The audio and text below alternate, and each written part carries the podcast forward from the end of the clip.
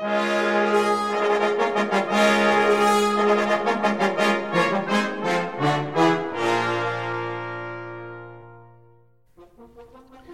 à tous, bienvenue sur Cuivre la Française. Je suis Adrien Jaminet, fondateur de AJ Atelier des Cuivres.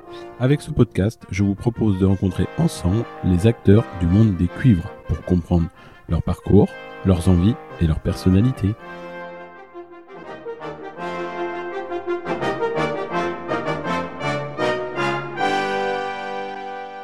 Ce nouvel épisode, mon invité est Jonathan Reit.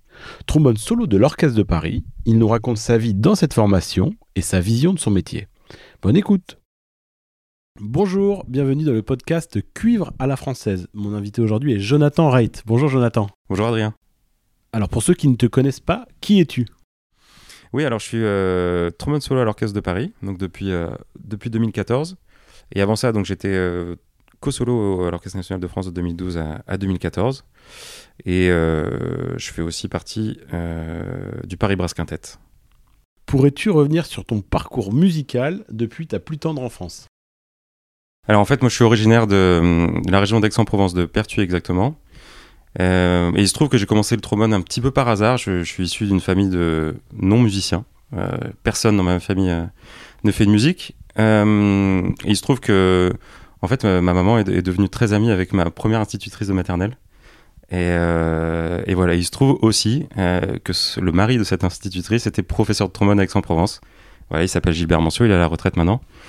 Et, euh, donc voilà, en fait, en, sympathisant avec eux, il se trouve en plus qu'on était presque voisins. Donc moi, j'allais régulièrement chez eux euh, quand j'étais tout petit, donc j'avais 5-6 ans. Et voilà, je, l'ai vu jouer du trombone et j'ai eu, euh, tout de suite envie de, faire ça aussi. Mais voilà, il aurait fait la, la clarinette, j'aurais fait de la clarinette, euh, du basson, j'aurais fait du basson. Enfin, et voilà, il se trouve qu'il jouait du trombone, donc, euh, donc j'ai commencé comme ça. D'accord, et ensuite, où as-tu fait tes études Alors moi, supérieures je suis resté, ouais, je suis, je, donc je suis resté à Aix jusqu'à jusqu'à l'obtention de mon. Euh, et ensuite, je suis, je, je suis rentré à, au CNSM de Lyon, dans la classe de Michel Becquet et Alain Manfrin. Euh, ça, c'était en 2006. D'accord. Euh, Michel Becquet, on l'a déjà interviewé sur ce podcast. Est-ce que tu peux euh, parler de son enseignement Comment Alors, donc, déjà, restituer quelles années c'était, qui étaient tes copains de classe, et puis ouais. l'ambiance euh, du CNSM de Lyon de cette époque-là, mais aussi de parler de l'enseignement de Michel? Ouais, alors moi, j'étais entre 2006 et 2011, euh, donc au CNSM de Lyon. voilà, j'étais plus ou moins à la même période que donc Fabrice Milicher, qui était un peu avant moi, Jean-Philippe Navrez, Guillaume Kuznirek, Émeric Fournès. Thomas Callot, voilà, on était, il y avait quand même euh, une sacrée génération de, trombonistes. Et je pense que tout, voilà, tout vient de, de l'enseignement de Michel, qui est, euh, quelqu'un d'à la fois, euh, évidemment, quand, quand, il, quand il nous montrait l'exemple, c'était quelque chose de très rayonnant et qui, qui nous inspirait beaucoup. Donc voilà, c'était quelqu'un de très inspirant. Voilà, c'était une de ses principales qualités et quelqu'un de très spontané dans son enseignement aussi. C'est-à-dire que il n'avait pas des, des, codes qui répétaient à chaque élève, il n'y avait pas de façon de jouer pour chaque élève. C'est-à-dire qu'il il arrivait vraiment à, à, trouver les qualités de chacun pour en tirer le meilleur. Super. Et donc après, tu peux à quel moment es-tu devenu professionnel? Qu'est-ce que quel concours as-tu gagné en premier euh, avant avant l'orchestre de Paris? Alors oui, je suis d'abord rentré à l'orchestre national de France en 2012, janvier 2012, euh, en tant que co-soliste.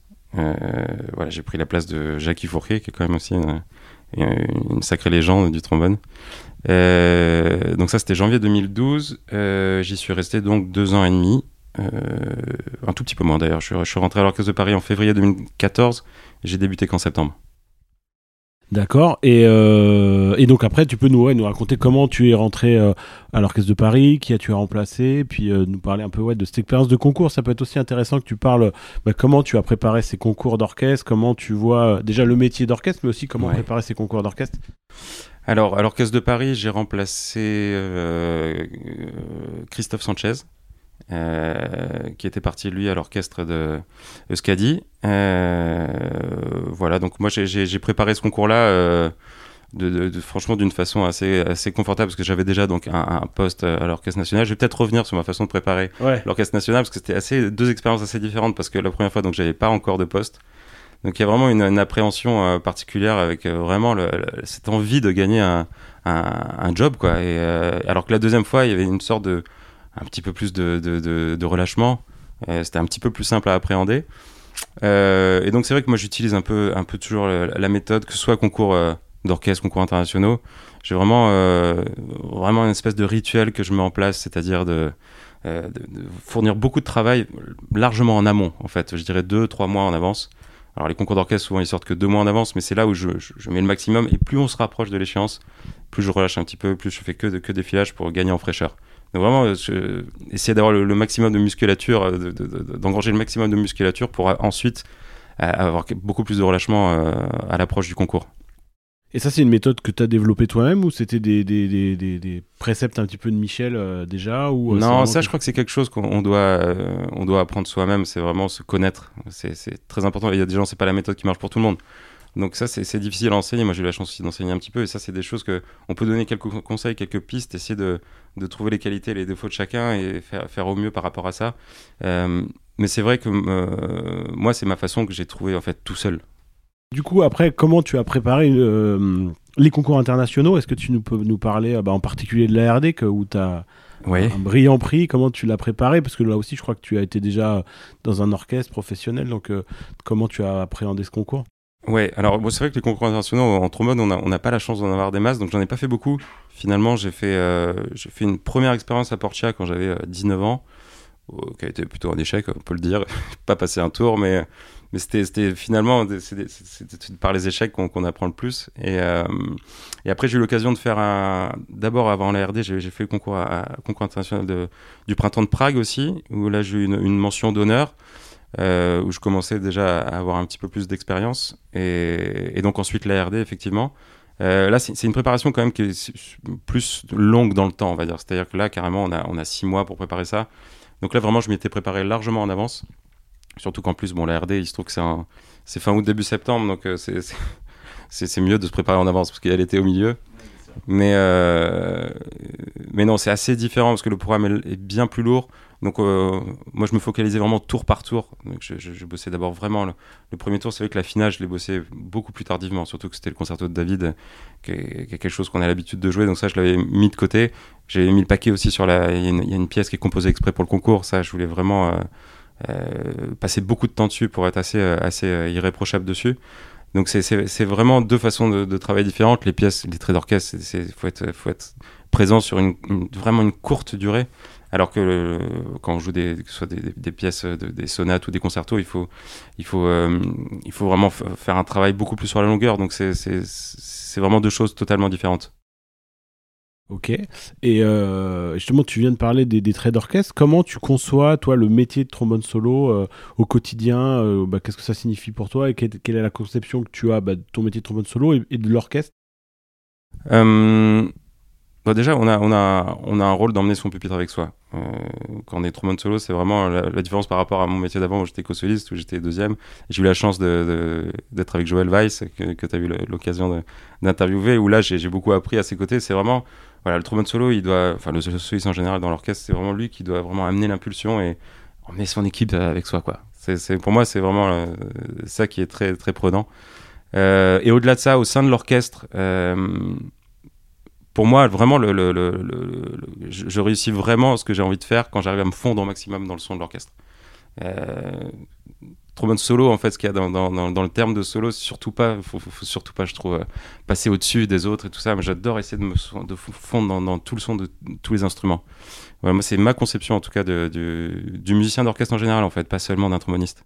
Et justement, c'est quelque chose que ouais, tu viens de parler de Joël Vass et l'Orchestre National. C'est des choses que qui a une grosse différence pour toi justement être entre la position de soliste et de deuxième, toi qui as vécu les deux côtés? Alors en termes de jeu, non, pas tant que ça finalement, euh, parce que je pense qu'il faut il faut vraiment faire, euh, faut, faut, être très uni, il faut sonner comme euh, comme une seule et même personne. Donc je pense qu'il n'y a pas vraiment en termes de jeu, il n'y a pas vraiment de, de, de, différence. Par contre, en termes de leadership, oui, forcément là, il faut qu'il y ait quand même quelqu'un qui qui, qui, qui lead le truc. Donc c'est oui, là il y a vraiment euh, beaucoup plus de responsabilité effectivement. Ouais, super. Alors le podcast, comme tu le sais, il s'appelle Cuivre à la française. Qu'est-ce que cela signifie pour toi? Ah ah. Euh... Eh bien écoute, j'ai envie de dire que pour moi c'est une espèce de, tradition qui est, euh, je vais peut-être être un peu négatif, hein, mais euh, qui tend je, pense, pas à disparaître, mais qui est, moins réel euh, de nos jours. Il y avait vraiment donc cette image de cuivre à la française avec euh, voilà, quelque chose de très brillant, quelque chose de très défini, beaucoup d'articulation, du vibrato. C'est l'image qu'on avait un peu des cuivres à la française. je vais citer personne, mais voilà, je pense qu'on est tous d'accord là-dessus. Et c'est un peu, d'ailleurs, je pense que hum, d'une façon générale, même au niveau des orchestres, il y a quelque chose qui. On, s'uniformise un peu. Moi, je pense que c'est une très bonne chose, en fait. C'est-à-dire qu'il n'y a pas de. Euh, il a, a plus d'orchestre maintenant qui se spécialise dans un répertoire. Euh, comme il n'y a plus de, je pense, de musiciens cuivres qui vraiment ont une spécialité, euh, vraiment un son très particulier. J'ai l'impression, en tout cas, que, que vraiment c'est un petit peu plus dur de faire la différence entre, entre les, les, musiciens des pays d'où ils viennent, en tout cas. Je pense que c'est un, petit peu plus difficile. Et voilà, moi il y a cette tradition de cuivre euh, de, qu'on a, des cuivres français euh, très brillants, très euh, éclatants, voilà. Et je, c'est, un peu ça. Et je pense que c'est vraiment une définition qui est, par tradition comme ça, mais je pense qu'il qui, qui veut de moins en moins dire quelque chose. Et justement, tu as été dans deux phalanges. Deux phalanges vraiment qui rayonnent à l'international et qui on parle des traditions qui sont vraiment l'orchestre national l'orchestre de Paris qui rayonnent depuis très longtemps. Tu as senti une certaine poids de la tradition ou, ou, ce genre de choses? Oui, quand même. C'est sûr quand on joue de la musique, euh, la musique française, il y a des espèces d'automatismes qui, qui, sont là et qui, qui sont d'ailleurs très durs à, à enlever. Mais, euh, mais oui, c'est vrai que les orchestres sont très, très à l'aise pour jouer à la Symphonie Fantastique, La Mer ou Daphnis et Chloé. C'est vrai que ça, c'est des répertoires où on, sait que là, on est très à l'aise et, on rayonne quand même pas mal. Et d'ailleurs, les tourneurs, c'est ça qu'ils veulent entendre en fait. Donc euh, quand on va en tournée, c'est souvent ça qu'on joue. Super. Et, c'est quelque chose. Euh, tu es arrivé à l'orchestre au moment où euh, la, philharmonie était là depuis pas très longtemps et j'ai l'impression que ça a donné un, nouveau dynamisme à l'orchestre de Paris. Tu peux en parler de, de, cela, de cette salle et euh, le, travail que vous faites au quotidien dans, ce, dans ce, bah, ce, lieu qui est devenu un peu le temple de la musique en France? Ah ouais, bah, c'est une temple de la musique, même une échelle plus importante, je pense, en Europe. Je crois que c'est une des salles au monde où il y a le plus de concerts. Euh, on est extrêmement chanceux, en fait. C'est une acoustique assez incroyable. Euh, tant au niveau du travail que pour les concerts, il y a vraiment. Euh, c'est vraiment un son très chaleureux, on entend quasiment tout, c'est très agréable. et ça, ça qui est incroyable, c'est quand on va en tournée, donc on joue dans différentes salles, et quand on vient à la Philharmonie, on est, on est content, on se dit, on est vraiment chanceux là quand même. et c'est vrai que ça a fait. on, sent vraiment que l'orchestre est dans une espèce de phase ascendante, et la, la salle n'y est pas pour rien. Euh, moi, j'ai pas connu, mais c'est vrai que l'orchestre de Paris a joué à Mogador pendant, pendant des années avec une acoustique un, peu désastreuse. Euh, la salle Playel qui était un peu mieux, mais qui n'était pas non plus incroyable. Et, euh, et, là, dès que nous sommes arrivés à la Philharmonie, c'est vrai que bah, dès qu'on s'entend mieux, en fait, l'orchestre progresse. Et, et, on a vraiment senti ça, et c'est vrai qu'on tourne de plus en plus. Et ouais, c'est une très bonne chose pour nous. Et ça vous a aussi amené bah, une, ouais, une, pas mal de chefs. Vous avez aujourd'hui un chef qui est vraiment euh, très, très, euh, bah, très médiatique et j'ai l'impression quoi, que vous rayonnez beaucoup grâce aussi à cet outil qui est, la Philharmonie. Ouais. Bah oui, oui. Alors là, pour le coup, je sais pas si c'est la Philharmonie qui, qui nous l'a porté. Là, c'est vrai que. Euh, donc pour parler de lui, hein, c'est Klaus Makela, notre, notre directeur musical depuis, depuis deux ans maintenant. il, a, il est arrivé en tant que chef invité à 24 ans et puis tout le monde a été en fait subjugué. Donc ça, je sais pas si c'est vraiment euh, la philharmonie, mais nous, tout de suite, on allait voir notre direction en disant, voilà, c'est lui qu'on veut, parce qu'on était en recherche de directeur musical. Et euh, c'est vrai que la direction, au début, euh, nous a fait des grands yeux, parce qu'il avait 24 ans, c'était un peu... Mais finalement, ils nous ont suivis et, et, on, est, on est plus que ravis. Et c'est vraiment quelqu'un qui fait l'unanimité, ce qui est extrêmement rare pour un chef d'orchestre. Je, je connais personne qui dit du mal de lui. Super. Tu peux nous expliquer euh, justement les changements euh, de toi qui as maintenant connu pas mal de chefs. Quels sont, euh, bah, quel est le travail du chef d'orchestre et quelle influence il a sur l'orchestre, le, le, fait de façonner un, son, etc. Alors il y a ce qu'on qu'on voit en concert, ce que, le, ce que le public voit en concert, mais le plus important finalement, c'est ce que le public ne voit pas forcément. C'est le travail en répétition, entre autres, et aussi la, la, relation qui, qui met en place avec les musiciens. Ça, c'est deux choses qui sont, qui, sont, qui sont très importantes. Le travail en répétition, c'est euh, c'est là où on voit le, discours euh, et, la réflexion qu'il y a derrière chaque œuvre. Euh, et surtout la confiance qu'il peut nous donner ou non. Et, s'il a un côté aussi très rassurant, ou au contraire il y a des chefs qui, sont, un peu dangereux ou avec lesquels on se sent pas très à l'aise et ça se ressent en fait en concert et donc voilà les, grands chefs c'est à ça qu'on les reconnaît surtout leur, façon leur assurance et leur façon de, nous faire jouer un peu dans un fauteuil finalement euh, et ensuite, voilà, cet aspect aussi humain qui est, qui est, très important et que le public ne voit pas forcément, mais euh, voilà, la, relation qu'on peut avoir avec eux, qui peut en fait avoir un impact énorme en fait dans, notre façon de jouer. On vient de parler de la Philharmonie. Est-ce que tu peux nous parler des grands rendez-vous de votre saison prochaine? Ouais. Alors, on a beaucoup de concerts avec notre directeur musical et beaucoup de concerts aussi avec Esa Pekka qui est un chef d'orchestre qui vient, qui vient régulièrement chez nous. Euh, pour citer quelques, donc il y aura la troisième de Malheur euh, au, début, euh, au début de l'année, la fin des, des enregistrements des ballets de Stravinsky, où il nous reste Petrouchka enregistré. voilà, je sais qu'il y a une vidéo, il y a deux symphonies de Bruckner, il y a une tournée aux États-Unis. Tu peux parler de la, la vie en tournée, j'imagine. J'ai l'impression pour euh, travailler pas mal d'orchestres que c'est quelque chose qui, qui, façonne un peu euh, la vie euh, des musiciens, les tournées. Complètement. Et nous, parler justement de la tournée des orchestres, comment ça se passe. En fait, ça rapproche, ça rapproche tout le monde et ça, ça, se ressent sur scène. En fait, cette complexité qu'on peut avoir en, dehors de la scène, elle se, elle, se, retranscrit immédiatement en fait sur scène. Et c'est quelque chose qui, pour moi, les déplacements, les, les, les tournées comme ça, c'est quelque chose qui, qui, apporte énormément en fait au bien-être de l'orchestre. Super. Et on n'a pas parlé de pédagogie. Est-ce que tu pourrais euh, nous parler euh, Je sais que tu as une expérience de, de, pédagogue. Est-ce que tu peux nous en parler? Oui, oui. Euh, donc j'ai été prof dans plusieurs endroits. J'étais prof à l'IESM d'Aix-en-Provence, au CRR d'Aubervilliers et ma dernière expérience au CRR de Douai. Euh, que j'ai quitté l'année dernière pour des raisons euh, familiales, étant donné que j'ai des, enfants en bas âge et que j'ai voulu mettre un, pour l'instant, faire un, petit arrêt euh, à ce niveau-là. Mais c'est quelque chose qui, me tient vraiment à cœur. j'ai la chance de, continuer un petit peu à travers des masterclass ou à travers du coaching d'orchestre de jeunes. Donc ce que je fais à Verbier, au Festival de Verbier, ce que j'ai pu faire en Corée aussi pendant quelques années et que je vais faire en Chine l'année prochaine. Donc c'est quelque chose qui, qui, me plaît énormément. Vraiment, le coaching d'orchestre, c'est quelque chose que, que j'aime bien faire travailler un groupe, ça c'est ce qui me passionne le plus. Évidemment, l'enseignement individuel aussi. Euh, je pense que c'est primordial et c'est vraiment euh, nécessaire en fait de transmettre son savoir. Et quelle approche voilà, as-tu euh, par rapport à, à l'enseignement? Comment tu conçois bah, l'apprentissage du trombone? Bah, Je le conçois justement pas forcément que sur l'approche du trombone. Vraiment, c'est, j'essaie de, de, de, faire en sorte que mes élèves soient le plus curieux possible et qu'ils s'intéressent le plus à ce qui se passe aux alentours, en fait. Vraiment, de, moi, c'est comme ça que j'ai appris aussi. C'est un peu tout seul d'aller, d'aller chercher des façons d'articuler, euh, des façons d'utiliser l'air, des façons d'utiliser euh, position d'archer, voilà, qui sont assez similaires avec notre colonne d'air. Donc voilà, essayer de les amener à, découvrir aussi par eux-mêmes. Donc évidemment, quand ça, de, leur dire les choses qui vont pas, de parler de choses assez techniques quand ça, quand ça, quand ça va pas. Mais après, en, termes plus de sur le, sur le côté, euh, sur l'aspect musical, vraiment d'aller chercher des inspirations ailleurs, dans d'autres types de musique et dans, chez d'autres instruments super. Maintenant, on va parler de ta grande passion, le matériel. Ah oui, ma grande passion. Donc, est-ce que tu peux nous parler euh, de quel instrument euh, euh, tu joues, quelle marque tu joues et bah, la relation que tu as avec ces instruments, pourquoi tu les as choisis Bon, on en rigole parce que c'est vrai que tu sais que je suis pas. Mais finalement, quand même, j'ai fait des trombones un petit peu de, geek. Mais c'est vrai qu'une fois que j'ai trouvé mon truc, après, là, ça fait, ça fait 10 ans que je joue la même chose et que j'ai pas très envie de changer. Je sais pas, je suis pas trop dans le changement. Je m'intéresse pas trop à ça, mais quand même, je me suis intéressé une fois et maintenant que j'ai trouvé, voilà, je, je, bouge plus. Donc c'est tout simple, hein, c'est un, un, trombone Antoine Courtois 420 euh, classique, pavillon jaune.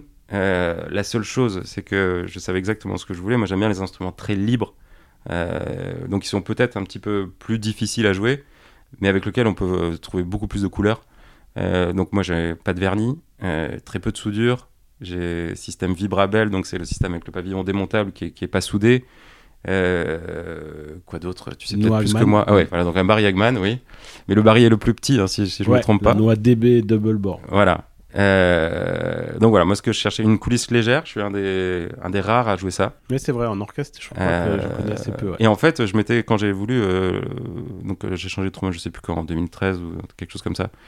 Euh, et j'ai voulu me convaincre d'essayer une coulisse lourde pour faire comme tout le monde. Et je suis allé faire des essais. En fait, ça marche pas du tout. Vraiment, euh, je me sentais pas bien. Donc, je suis resté sur ma coulisse légère. Et j'ai essayé de compenser autrement. C'est vrai que ce manque de peut-être de stabilité ou de puissance par rapport à la, coulisse lourde, j'essaie de le, de le compenser autrement. Mais je trouve qu'il y, a tellement plus de couleurs et de, de, flexibilité avec la coulisse légère que je me sentais beaucoup plus à l'aise avec ça.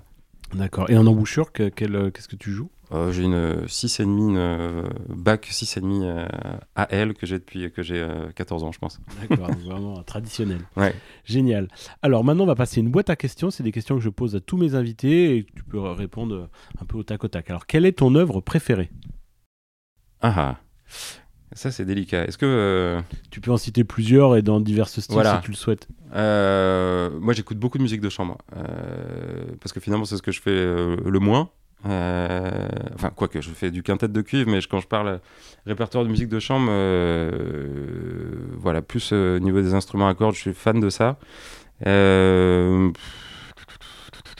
voilà, les premiers trios de, Brahms, euh, violon, violoncelle, piano, donc.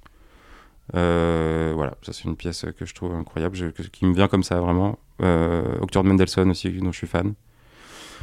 Euh, répertoire symphonique, euh, pff, ouais, ce qui me vient comme ça tout de suite en tête, c'est la quatrième de Brahms. Euh, J'ai des versions en plus à chaque fois euh, de référence. un peu, là, Bah, voilà. Tu peux les citer, ouais. Carlos Kleiber, voilà, quatrième de Brahms, je trouve ça incroyable. C'est une pièce qui est lourde de sens, vraiment une pièce de fin de vie pour Brahms. C'est la dernière qu'il a écoutée de son vivant. Voilà, une pièce très mélancolique, nostalgique, dramatique, et que je trouve in- incroyable. Je suis obligé de citer du Malheur parce que je suis fan de Malheur aussi. Euh, je dirais la neuvième symphonie, Chant de la Terre aussi peut-être, qui en soit une symphonie.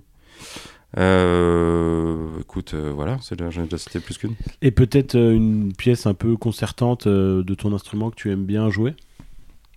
Alors je dois avouer que je suis pas très fan de- des- des pièces euh, du répertoire du Troman, je suis pas fan de tout, c'est pour ça que je fais beaucoup d'orchestre hein, Ouais. notamment. Euh, bah, je dirais quand même le concerto de Henri Tomasi, euh, si, si je devais en choisir un ce serait celui-là. D'accord. Alors quel est le ou les musiciens qui t'ont le plus influencé? Euh, En musique classique? D'une manière générale, ça peut être évidemment euh, plein de Bon, styles je vais, en, différents. je, vais en, je vais en citer plusieurs. Je vais, je vais citer avant tout évidemment Michel Becquet. Euh, ensuite, je dirais Daniel Harding. Euh, et après, euh, des gens aussi, voilà, je parlais de Carlos Kleiber, c'est un chef d'orchestre évidemment que j'ai pas connu parce qu'il est, il est, il est mort il y a maintenant une vingtaine d'années. Mais les enregistrements, je les trouve fabuleux, donc ça m'a, beaucoup inspiré. Voilà, moi j'étais après j'avais tout, petit, enfin j'étais fan de, plein de styles de musique. Je suis fan du groupe Jamiroquai. J'ai écouté ça pendant. Euh, J'étais fan même. Je, trouve que d'écouter d'autres styles de musique, ça apporte euh, énormément en termes de stabilité rythmique, euh, en termes de phrasé. Voilà, j'écoute énormément de musique, donc voilà, je, cite comme ça. Euh, Jamiroquai, Herbie Hancock, à la volée comme ça, Freddie Hubbard, Miles Davis. Super. Et tu parlais tout à l'heure de euh, la vie de l'orchestre. Est-ce qu'il y a des gens que tu as croisés euh, dans les divers orchestres où tu as joué et qui t'ont influencé, bah, pas forcément musicalement, mais dans leur, euh, dans, je veux dire, dans le côté un peu plus humain et dans, le, dans la vie de l'orchestre? Ah bah oui, ça, évidemment, je citais Joël Vaille, c'est vrai que c'est quelqu'un que je suis pas resté, en plus, on n'a pas joué très très longtemps ensemble, on a joué un an et demi, je pense. Et voilà, il a eu une énorme influence dans, dans, ma carrière. Donc voilà, que ce soit sur le plan instrumental que humain. Puis après, je suis arrivé à l'Orchestre de Paris. Alors, c'est rigolo parce que l'Orchestre de Paris, quand j'étais euh, étudiant au CNSM, j'avais l'abonnement à Mezzo. Je, voyais tous ces gens-là, no- notamment un, peu les plus jeunes. Ils me faisaient un petit peu, ça me faisait un petit peu rêver. Je me, disais qu'un jour, euh, ce serait un rêve pour moi de jouer avec eux. Aujourd'hui, c'est des amis. Donc, c'est marrant. Je peux citer euh, Stéphane Labéry, Alexandre Gatté, Marc Trenel. Ces gens-là que je voyais à la télé quand j'étais plus jeune. Je suis pas beaucoup, beaucoup plus jeune qu'eux, mais quand même. Et maintenant, me retrouver avec eux, c'est devenu des amis. C'est assez, assez rigolo, quoi. Génial. Maintenant, quel est ton meilleur souvenir de concert Euh, Il y en a tellement. Euh, Il y a eu beaucoup de concerts, il y a eu beaucoup d'époques, beaucoup de.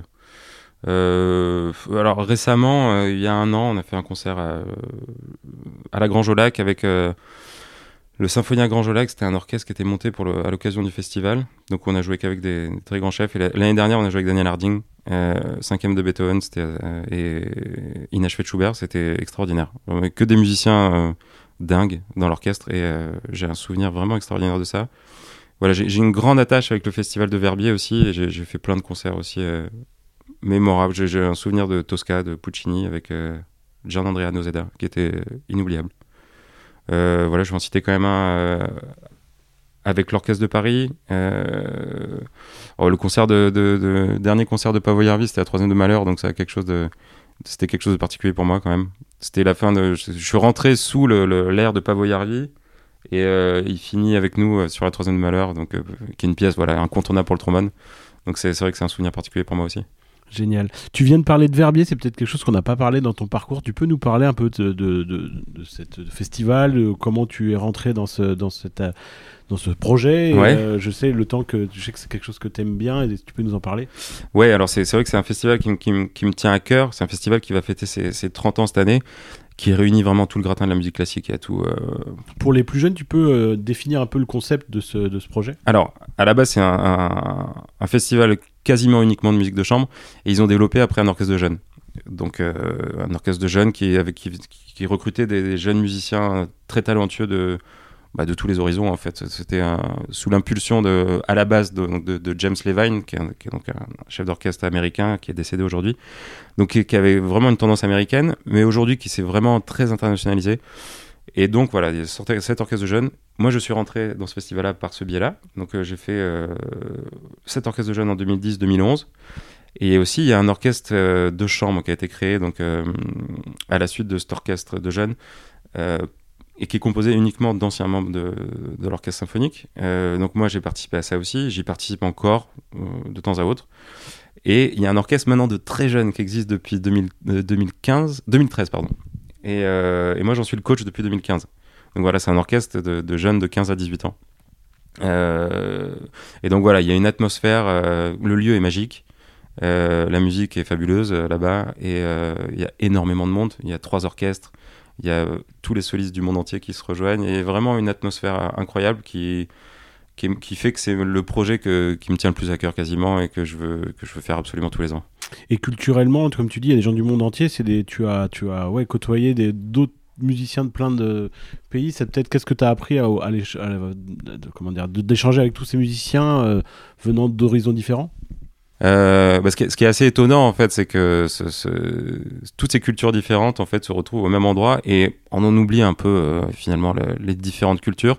Alors forcément, il y a des inspirations, on a tous des inspirations différentes, des façons de jouer un petit peu différentes, mais on est au service en fait de la même chose et, euh, et on en oublie tout ça. On a l'impression de parler le même langage qu'est la musique. Super. Maintenant, est-ce que tu pourrais nous parler d'un échec qui, pour toi, finalement, a été assez vertueux Tu te dis, bah voilà, j'ai eu tel échec dans ma carrière ou dans mes études, et finalement, bah ça m'a permis de mieux avancer, et finalement, bah, tant mieux que ça me soit arrivé. Euh, il n'y en, a pas eu qu'un. J'ai quand même fait quelques concours d'orchestre euh, infructueux et en fait à chaque, à chaque échec j'ai l'impression qu'on qu progresse euh, finalement parce que ça nous fait se remettre en question, ce qui est très important dans notre métier. Euh, si je devais en citer un, euh, en fait, quand j'étais en troisième année au CNSM, je me rappelle d'un concours euh, pour le Lions Club. C'était presque quelque chose de assez anecdotique et, j'avais tout pour le gagner et je me suis complètement, complètement déchiré. Et, et là, j'ai eu une grosse remise en question. Vraiment, je me suis, je me suis vraiment remis en selle. J'ai changé mon approche de préparation de concours. Voilà, parce que comme j'expliquais tout à l'heure, je préparais pas assez tôt, je pense. Et je me retrouvais un peu trop près de l'échéance, euh, un peu à la rue. Et donc j'ai tout, tout, euh, tout changé dans, ma façon de préparer les concours. Et l'année d'après, c'est vrai qu'il y a un enchaînement de concours. J'avais fait justement le concours à l'orchestre de Scadi, où je suis arrivé deuxième derrière Christophe Sanchez. Que, de, que des choses comme ça. Je suis rentré justement à l'orchestre du, Festival de Verbier. Et à ce moment-là, j'ai passé mon prix euh, qui s'est très très bien déroulé. Voilà, donc il y a des échecs comme ça qui, qui nous apportent beaucoup. Moi, c'est celui-là dont je me souviens le plus. Génial. Maintenant, est-ce que tu peux nous dire quel est ton enregistrement préféré? Ah, C'est vrai que tout à l'heure, je citais donc, euh, des, pièces. Je pense que ça va être en rapport avec ça. Donc, la quatrième symphonie de Brahms par Carlos Kleiber. Euh, c'est vraiment des, enregistrements références. Je pourrais citer aussi les, euh, euh, quatre derniers leaders de Strauss avec Jesse Norman. C'est un enregistrement mythique. Et, et Kurt Masur. Euh tout à l'heure, je citais le trio de Brahms, le premier trio de Brahms. Voilà, il y a une version référence qui est de, avec euh, Starker, Tsuk et Katchen. C'est un enregistrement des années 60 qui est fabuleux, vraiment. Il si, si, si, faut absolument écouter ça. Euh, puis voilà, Abbey Road des Beatles aussi. Génial. Est-ce que maintenant tu aurais une anecdote sur ta carrière assez euh, cocasse qui t'est arrivée? Euh, Bon, il y en a plein. C'est souvent, euh, souvent en rapport avec avec les tournées, il y a souvent des choses marrantes qui se passent en tournée. Je peux vous en raconter une de, l'Orchestre de Paris qui est assez sympathique. On était en Corée, euh, à Séoul donc. C'était fin de tournée. Et moi, j'étais pas encore à l'orchestre, j'étais supplémentaire à ce moment-là. Et un soir, on va, on va dîner au restaurant et puis on, on, cherche un bar après pour les, pour les boire un coup. Et puis on, se retrouve dans un bar il y avait personne, vraiment personne dans ce bar. Et on était une dizaine, et, voilà, on a passé une très bonne soirée. Le lendemain, on revient, on était une trentaine. Et, euh, c'est vraiment le, le, le, patron du bar était vraiment très sympa, mais euh, il y avait personne à part nous. Et le dernier soir, il y avait tout l'orchestre. Je pense le chef d'orchestre, Pavo Yarvi, qui était là. Et donc voilà, fête géante, euh, voilà, incroyable. Euh, on a passé vraiment un super moment, et puis après, on est rentré à Paris. Et euh, cinq ans après, on y revient avec l'orchestre, on retourne à Séoul. Et là, j'étais donc moi, j'étais devenu titulaire. Et on retourne dans ce bar, effectivement, évidemment, parce qu'on avait envie de, de, repasser de bons moments. Et on arrive dans ce bar, mais en fait, le patron, c'était toujours le même, toujours la même tête. Et on se rend compte qu'il y avait plein de, plein de photos de nous dans le bar. Et en fait, pendant la soirée, donc la, la, fête battait son plein, il arrête tout, il prend le micro. Et il nous explique que la dernière fois qu'on est venu, en fait, il était euh, à deux doigts de fermer la porte de son bar parce qu'il y avait personne, ça marchait pas du tout. Il devait, je sais plus combien de milliers d'euros enfin de, de je sais même plus la, la, monnaie coréenne, et, euh, et qu'en fait grâce à nous il a pu sauver son bar. Donc ah, on a sauvé un bar en Corée, voilà, qui s'appelle le Katis Bar, et c'est pour nous c'est devenu un, un endroit presque de de, de, de, recueillement quand on va à Séoul. D'accord. Et il y a une autre anecdote que je voulais raconter. Euh, tout à l'heure, tu parlais de matériel, j'ai failli la raconter, mais qui, qui, me faisait rire. Tu parlais de tournée. Euh, je me souviens avoir réparé un de ah tes ouais, trombones en visio avant, avant, pendant une tournée. Et je m'en souviens ouais, avoir stressé parce que je, je, je t'avais donné des conseils. Mais, mais surtout, j'avais pas d'outils. Donc j'avais ce fameux Barry Hagman dont tu parlais, qui était, je sais pas, il y avait un truc qui était dévissé il me fallait une clé Allen. C'était une époque où il n'y avait pas encore, euh, c'était je sais pas, 2013-2014, la, la, connexion internet c'était pas dingue. Et on avait réussi quand même. C'est vrai que mon barillet était complètement démonté. Le barillet Hagman, je sais pas pour ceux qui connaissent, si vraiment si le truc est, est défait, en fait, on peut plus jouer dedans. C'est pas possible. Moi, j'avais des concerts de quintette de cuivre. Euh, avec le Paris Brass Quintet et en fait on était un peu en panique c'est vrai que, que ce soit moi ou toi vraiment à l'autre bout du monde et j'ai réussi euh, il y a quelqu'un qui de là-bas qui m'avait apporté l'outil qu'il fallait et, euh, et, voilà. D'ailleurs, il y a une anecdote assez marrante euh, dans, cette, tournée aussi. On a fait un voyage en avion. On est arrivé dans une, toute petite ville pour jouer dans une toute petite ville qui s'appelait Honda. Et donc, évidemment, qu'un tête de cuivre et des instruments imposants, dont le tuba. Ils sont arrivés pour nous chercher avec une espèce de Twingo. Donc, on était cinq à devoir monter là-dedans, plus ces instruments. On a fait, c'est pas possible. et donc, ça nous a pris des heures et des heures. Ils nous ont ramené du coup un bus, un énorme bus. et on a finalement réussi à aller là-bas. D'accord. Maintenant, le meilleur compliment que l'on t'ait fait euh, le, le, meilleur compliment qu'on qu peut me faire et qu'on m'a déjà fait, c'est quand, on me dit qu'on n'entend pas du trombone quand je joue. En fait, qu'on a l'impression d'entendre un autre instrument. Je trouve que c'est très valorisant, ça veut dire que du coup, on se fond vraiment dans le, collectif. Et pour moi, c'est ce que c'est ma façon d'appréhender les choses. Je trouve que c'est plus important pour un musicien d'orchestre, en tout cas. Super. Alors maintenant, si tu avais un conseil à donner au petit Jonathan euh, de, de, de, je sais pas quel âge tu es entre CNSM, mais euh, rentrant en CNSM, voulant devenir professionnel, si tu pouvais lui donner un conseil. Euh, bah de suivre à fond vraiment le quand, on rentre en général dans un conservatoire c'est pour suivre vraiment l'enseignement le, d'une personne. Et euh, moi en fait ce que, j'ai fait c'est que j'ai vraiment suivi à 100% la, pédagogie de Michel Becquet. Et, euh, et j'ai adhéré à 100% et je pense que le plus important c'est ça. C'est d'être convaincu par l'enseignement qu'on reçoit. Si on se met tout de suite aller à l'encontre de ce qu'on nous enseigne, je pense que ça, ça, ça, crée rien de bon.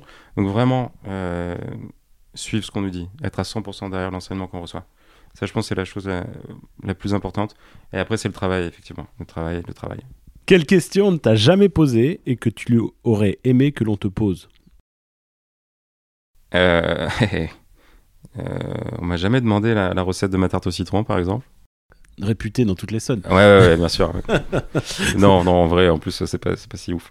Euh, non, sans blague, le, la question qu'on m'a jamais posée, euh, quel est le plus gros regret peut-être de, de ma carrière dans peut-être euh, ouais, le plus gros regret ouais. que j'ai dans ma carrière? Mmh. Euh, parce que j'ai une réponse à apporter. Oui, bien sûr. Euh, non, voilà, et ça, ça, ça, peut rebondir un peu avec aussi les étudiants au CNSM. Moi, ce que je regrette un petit peu, c'est en fait, j'ai tellement adhéré, comme je disais, à l'enseignement, je regrette un peu de ne pas avoir fait d'Erasmus, d'être parti un an, euh, essayer de tenter ma chance un peu en Allemagne, juste euh, les académies d'orchestre. Je trouve que c'est quelque chose de très, très intéressant. Et ça, je regrette un peu de ne pas l'avoir fait. Voilà, pour l'Académie carriérienne, évidemment, pour citer que qu'elle, euh, je regrette de ne pas avoir fait ça. je pense que c'est quelque chose d'intéressant d'aller voir justement ce qui se passe ailleurs, cette culture d'orchestre qui est un peu en Allemagne que, que je regrette de pas avoir fait. Mais je, je, rebondis à ce que tu dis. Je pense que c'est ce que aussi je voulais te faire dire tout à l'heure euh, quand tu parlais de Michel Becquet, euh, de son enseignement. Je pense que tu peut-être pas parti, mais parler aussi de l'ambiance un petit peu magique et le fait un peu familial euh, de cette ville. Ouais, c'est vrai qu'on en a pas parlé. À travers la classe de trombone, mais aussi les cuivres, j'imagine. Enfin... Oui, c'est une des raisons pour lesquelles du coup je suis jamais parti, c'est parce qu'on s'y sentait, on se sentait vraiment bien. Le conservatoire, est... déjà le lieu est assez magique, euh... très agréable en fait d'y vivre et d'y étudier. Euh... Donc voilà, il y, a, ce paramètre-là, plus euh, voilà la, façon dont il arrivait à, créer vraiment euh, à fédérer en fait tous ces étudiants. Ça faisait qu'on avait un groupe incroyable en fait on était tout le temps ensemble c'était des cours en fait où il n'y avait pas d'heure précise pour les cours on passait tous en même temps chacun son tour chacun l'un devant l'autre on jouait et on, on, se tirait tous vers le haut en fait et il y avait vraiment c'était une ambiance fabuleuse on sortait ensemble machin et c'est lui qui créait ça vraiment et euh, il nous invitait chez lui on faisait des grands repas machin c'était vraiment c'était agréable moi c'est ce que ce que ce que je retiens de ça c'est aussi au-delà de l'enseignement que j'ai reçu, c'est l'aventure humaine que j'ai, vécue.